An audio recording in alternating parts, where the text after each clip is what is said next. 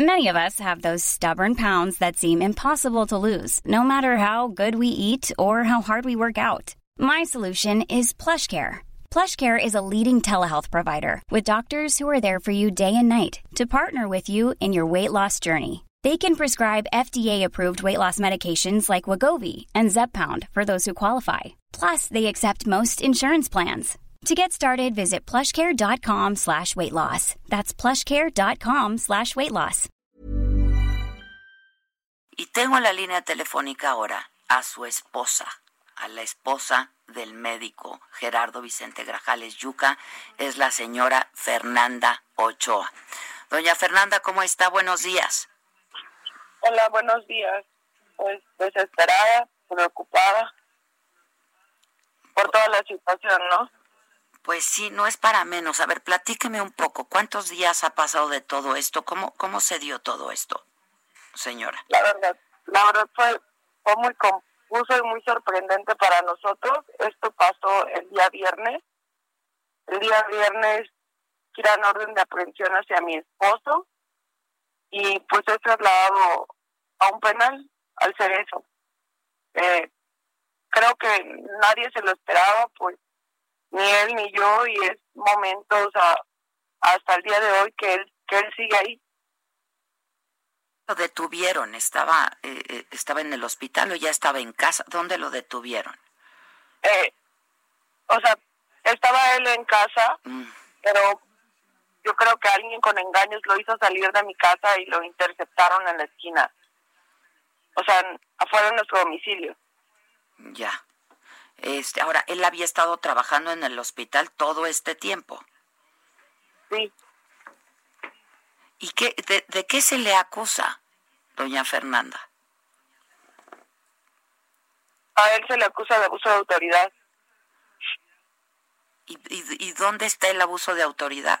Que, no sé, su abogado qué le ha explicado.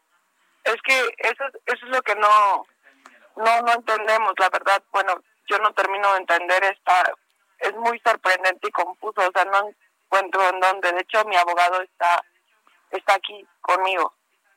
¿Quiere que quiere que él me explique? Sí, sí, ah. está bien. Abogado, buenos días. Buenos días, mucho gusto. Igualmente, abogado, pues es que de verdad no no entendemos este a qué se refieren con abuso de autoridad, de qué de qué está siendo acusado el doctor.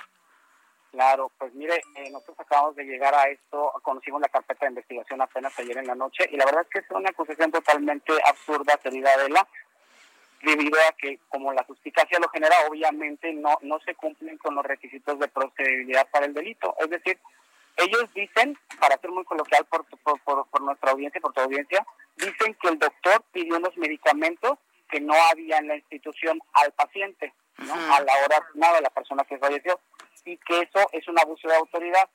Eh, cabe destacar que ninguna de las recetas que aportan a la carpeta de investigación eh, está su firma, ni siquiera está su nombre.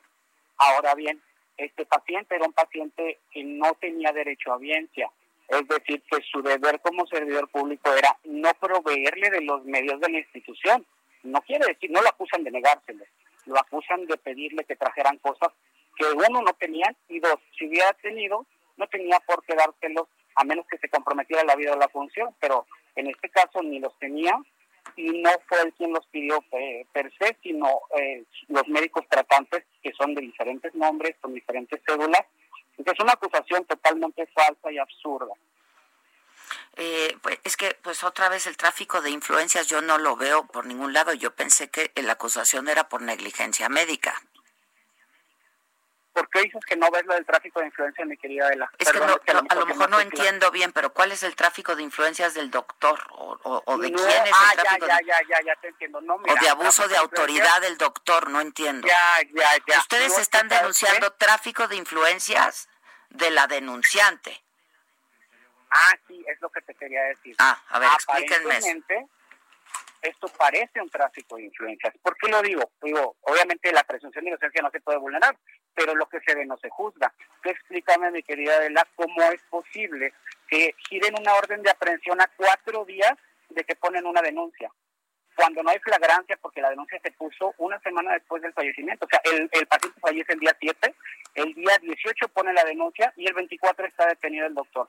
Nunca lo citaron Adela, nunca fue eh, eh, citado para ser escuchado, no hay derecho de contradicción, no hubo derecho de audiencia, solo fueron por él y lo llevaron. Ya. Con una orden en tres, cuatro días, tú sabes mejor que yo que hay muchas personas que ahorita nos están oyendo que, cuyas órdenes de aprehensión no se llegan a girar en años. Ahora, porque en eh, cuatro días la, la, autorizaron. ¿Por qué se habla también de una venganza como el móvil de el encarcelamiento de este médico? Bueno, yo no me atrevo a asegurar, pero puedo pensar que es porque el doctor es un, es un eh, luchador social. El doctor, todas estas marchas que se están haciendo, realmente nadie las convocamos. La gente lo quiere mucho, eh, no es porque sean representados, lo quieren porque ayuda mucho. Entonces es también un luchador social. Es un luchador de los derechos humanos y es alguien que alza la voz y dice que no tengo esto, no tengo aquello, no hay recursos. Y obviamente usted mejor que yo sabe que no eh, no no es muy cómodo para algunos intereses esta situación, ¿no? Ya. Por eso creo que se habla de alguna venganza. Ya, este y pues no no no no se puede demostrar ningún abuso de autoridad, no está injustamente pues encarcelado y detenido. Así es, ahora hay otro requisito para para el juzgador para tomar en cuenta la prisión preventiva. La prisión preventiva, eh, para que la audiencia lo escuche, es por motivo de que una persona inminentemente vaya a buscar evadir la acción de la justicia. Y él es un médico que aquí tiene una casa, que tiene una esposa, que tiene una hija chiquita, que trabaja hace mucho tiempo como jefe y sobre todo, Adela, en un área COVID. Sabemos que hay 365 mil médicos aproximadamente en México, los cuales muchos se han perdido la vida y que pocos como él aquí en Chiapas han sido líderes de un equipo tan exitoso. Es el, es el hospital líder en pacientes extubados, en pacientes que han, que han ganado la batalla contra el COVID en todo el estado, y de repente su jefe al que lidera este gran equipo no llevan y lo encarcelan porque supuestamente dio unos medicamentos, me parece totalmente en contra de los intereses de la sociedad, ¿no? Ahora, entiendo, eh, abogado, usted hacía referencia a que es un luchador social. Hoy va a haber una marcha, ¿no? este, justamente protestando por esta injusticia que pues mire yo otra vez pues a todas luces parece una injusticia este y entiendo también que el médico el doctor siempre estuvo exigiendo pues más medicamentos insumos médicos no y equipo de protección también para poder trabajar y para poder atender a sus pacientes. Te voy a hacer un comentario que averigué ayer en la noche que es muy importante y es, es algo que quizás no debería decir pero es muy importante. El hospital del ISTE, como muchos otros, y a lo mejor va a sorprender a muchos, eh, tiene pacientes que no tienen derecho a audiencia y que tienen que pagar por ciertas cosas como es como es debido. Este doctor, los mucha gente cobra honorarios a nivel nacional por un concepto llamado 99. Es un paciente que no es derecho a audiencia y que genera ingreso al hospital y que el médico como como médico privado podría cobrar. Cuando se llegaban a hacer fondos de, de honorarios, el doctor los gastaba los gastaba en comprar más medicamentos y más insumos para el área. Y no me lo dijo él, obviamente, me lo dijeron sus compañeros que están muy consternados y muy dolidos. En estas situaciones es normal que los médicos se hagan a un lado y digan, ¿sabes qué? Pues ya se fue ni modo. Los médicos están dispuestos a todo porque es un gran líder. Es un buen ser humano.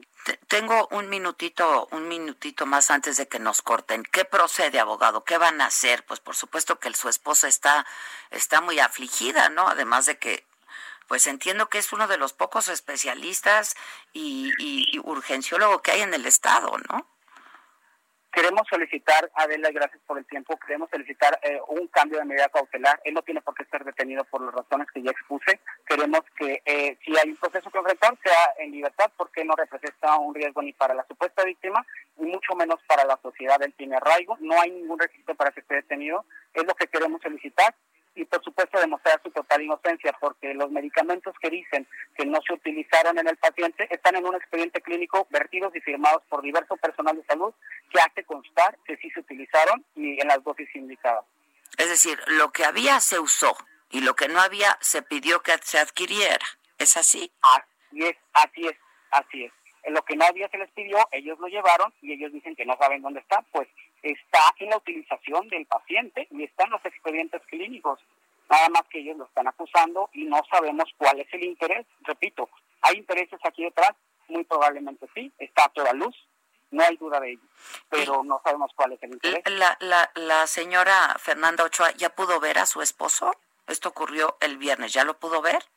No la ha visto ni una sola vez. Y esto, créame que ahorita qué bueno que cambiamos el teléfono porque está destrozada, está vulnerable. Este, su hija, pues imagínate, ¿no? Este, toda su familia está consternada.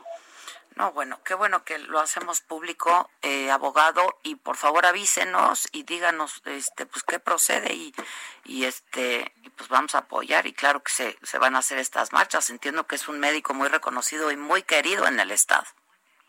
Adela, gracias por tu atención a este, a este médico vulnerable y gracias por todo a tu equipo. Al contrario, un abrazo a la señora Fernanda. Gracias. Hey, it's Paige DeSorbo from Giggly Squad. High quality fashion without the price tag. Say hello to Quince. I'm snagging high-end essentials like cozy cashmere sweaters, sleek leather jackets, fine jewelry, and so much more. With Quince being 50 to 80% less than similar brands.